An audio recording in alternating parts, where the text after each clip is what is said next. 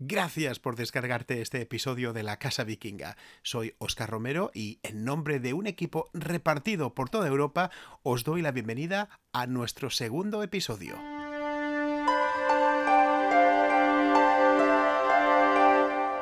Este año vamos a hacer que el invierno se os haga más corto.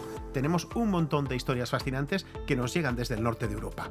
Nuestro foco lo vamos a proyectar sobre los países nórdicos hablamos de un conjunto de países que suma poco más de 25 millones de habitantes. Si observáis Escandinavia y su vecina Finlandia en un mapa, ocupan bastante espacio, pero la mayor parte de esta vasta superficie está despoblada por las limitaciones que impone la naturaleza y el clima riguroso. La influencia de los países nórdicos en la esfera cultural, empezando por la música, el cine y la televisión, además del peso económico y su presencia global a través de empresas archiconocidas, nos lleva a preguntarnos cuál es su secreto. Cada año, los nórdicos encabezan todas esas clasificaciones internacionales, liderando el mundo en transparencia, confianza en los gobiernos, libertad de expresión, medio ambiente e incluso en felicidad. ¿Cómo es posible? ¿La felicidad no era tener 3.000 horas de sol anuales?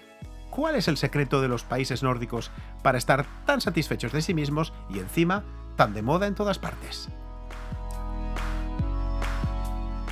Vamos a buscar respuestas. Se lo preguntamos hoy a Begoña Donat, que ya nos acompaña. Begoña, ¿qué tal? Cuéntanos. Hola, Oscar. No te rías.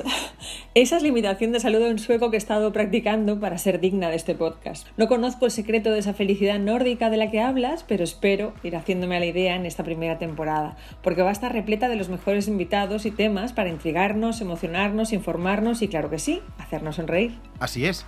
Y no solo hablaremos de este precioso rincón del planeta, también de las relaciones cada vez más estrechas entre nuestras gentes, culturas y empresas. Vamos a abrir nuestros micrófonos a científicos e historiadores, artistas y diplomáticos, gente de la música y la investigación. Nos van a visitar expertas y expertos en innovación, en arte y sociología. Vamos a desvelar algunos vínculos inesperados entre los países nórdicos y España que van más allá del hecho de que seamos su destino turístico preferido. Y eso sí, lo haremos huyendo de estereotipos, con rigor y siempre en diálogo abierto con vosotros, la audiencia, a través de nuestra web y las redes sociales. Podéis seguirnos entrando en lacasavikinga.com. Si hay algo que se les dé bien a los suecos es inventar. Así que hoy vamos de innovación de la buena. En realidad, de innovación que se ha convertido en una revolución de los hábitos de medio planeta. Y no, no estamos exagerando. Creemos que la invención de la que vamos a hablar es una de las creaciones que más ha influido en nuestros hábitos de consumo diario. Es más, ya lo lleva haciendo varias generaciones. Vamos a daros una pista. Seguro que a lo largo del día habéis tenido en las manos uno de estos inventos. Lo habéis sacado de la nevera y habéis vertido su contenido, ya sea líquido o cremoso, antes de consumirlo. El objeto en cuestión está tan integrado en nuestra vida cotidiana que a lo mejor ni nos preguntamos a quién se le ocurrió envasar alimentos en un cartón, al vacío. Hablamos, por supuesto, del envase de Tetrabric, una invención que nos llega de Suecia. Y para explicarnos la historia de este modesto envase, estamos al teléfono con Marina Sánchez, jefa de comunicación de Tetra Pak en España. Mm, bueno, pues nuestro fundador, Ruben Rausing, buscaba un envase para la leche que fuera capaz de ahorrar más que lo que cuesta. Y por eso buscó un material eficiente y económico, el cartón, y le dio una forma cilíndrica para envasar la leche. Este envase, en realidad, tenía forma de tetraedro, que es una pirámide, pero no como las de Egipto, sino que tiene una base en forma de triángulo. Este tetraedro triangular tenía a priori muchas pegas. Era difícil de apilar, necesita mucha superficie de envase y desperdicia bastante espacio. Por supuesto, esto no frenó al pionero sueco, que desarrolló un envase en forma tetraédrica porque facilitaba su fabricación. Este fue el formato inicial y después fue evolucionando hacia formas más eh, geométricas como y más cuadradas o más rectangulares como tetrabric, que también hay otros, otros muchos envases como tetraprisma que tienen una forma más octogonal y, y más ergonómica. En menos de una década, este invento sueco había conquistado otros mercados europeos, hasta que llegó el momento de cruzar los Pirineos. Los primeros envases de Tetra Pak llegaron a España en los años 1960 y la leche fue el primer producto en envasarse en estos envases. En concreto, la marca Lecheona, que ya, que ya no existe en la actualidad, pero fue la primera marca que se envasó en Tetra Pak en España.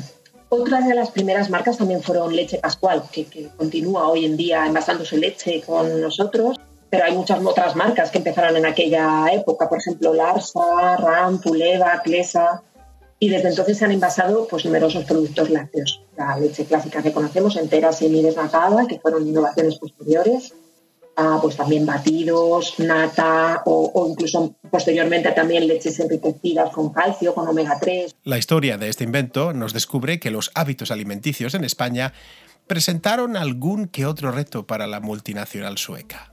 No, por supuesto, mucha de la innovación se ha llevado a cabo en España porque España siempre ha sido un mercado muy importante para, para Tetra Pak, es uno de, forma parte de uno de los 10 eh, mercados más importantes dentro de, del grupo. Por ejemplo, eh, en España es uno de los países donde primero se empezó a envasar vino o aceite, o, por ejemplo, estas, estos alimentos que te estaba comentando, ¿no? salmorejo, gazpacho, que son tan españoles, mm, se ha desarrollado eh, en España precisamente la investigación para, calcular pues, qué acidez eh, tiene, qué tipo de laminación se tiene que utilizar, etc.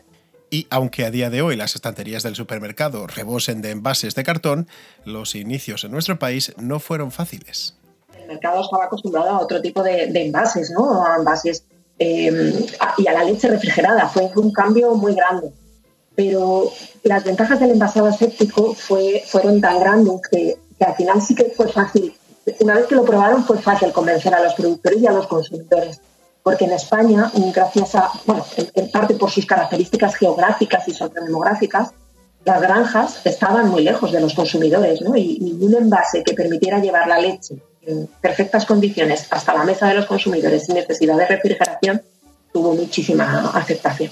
Otros cambios que no tenían nada que ver con la alimentación hicieron que el envase aséptico se implantara con fuerza. Pues sí, además coincidió en los años 60 con una gran migración de, de, los, de las personas que vivían en zonas más rurales a las ciudades, a las grandes ciudades. Y, y también la incorporación de la mujer paulatinamente a partir de los años en, en, al mercado laboral. ¿no? Entonces, esto fue un cambio muy grande que, que, fue acompañado al mismo tiempo con el crecimiento de, de los envases Tetrabric en, en España porque realmente la leche era muchísimo más cómodo ir una vez a la semana a comprar, tener tus, eh, bases de leche cómodamente almacenadas en tu despensa e ir utilizando a medida que ibas consumiendo, pues ibas utilizando uno en la nevera y mucho más fácil para, para gestionar tu día a día. La capacidad de producción en la fábrica que tenemos en, en Arganda del Rey supera los 6.000 millones de envases anuales. Y esto es sumando pues, lo que te comento, todas las categorías, los diferentes formatos, los diferentes tamaños. Si esos 6.000 millones os parece una cifra de vértigo, podéis hacer una sencilla operación. Se corresponde con una media de 133 envases por persona y año en España.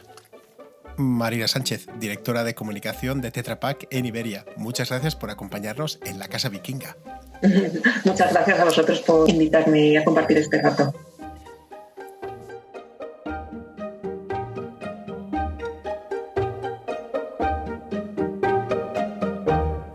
Es la hora de despedirnos desde el vestíbulo de la Casa Vikinga, pero solo por hoy. En tu agregador de podcast favorito, sea Spotify, Google, Apple o cualquier plataforma, ya tienes más entregas para escuchar. Y no os olvidéis de seguirnos y recomendarnos a través de las redes sociales. Buscad La Casa Vikinga en Instagram, Twitter, Facebook o YouTube hacednos llegar vuestras ideas, sugerencias y cualquier comentario a través de las redes o con un mensaje de voz a nuestro WhatsApp 0046 76 166 54 12. Por supuesto, nuestros contactos, incluido este teléfono, también en la web de lacasavikinga.com. Hasta pronto.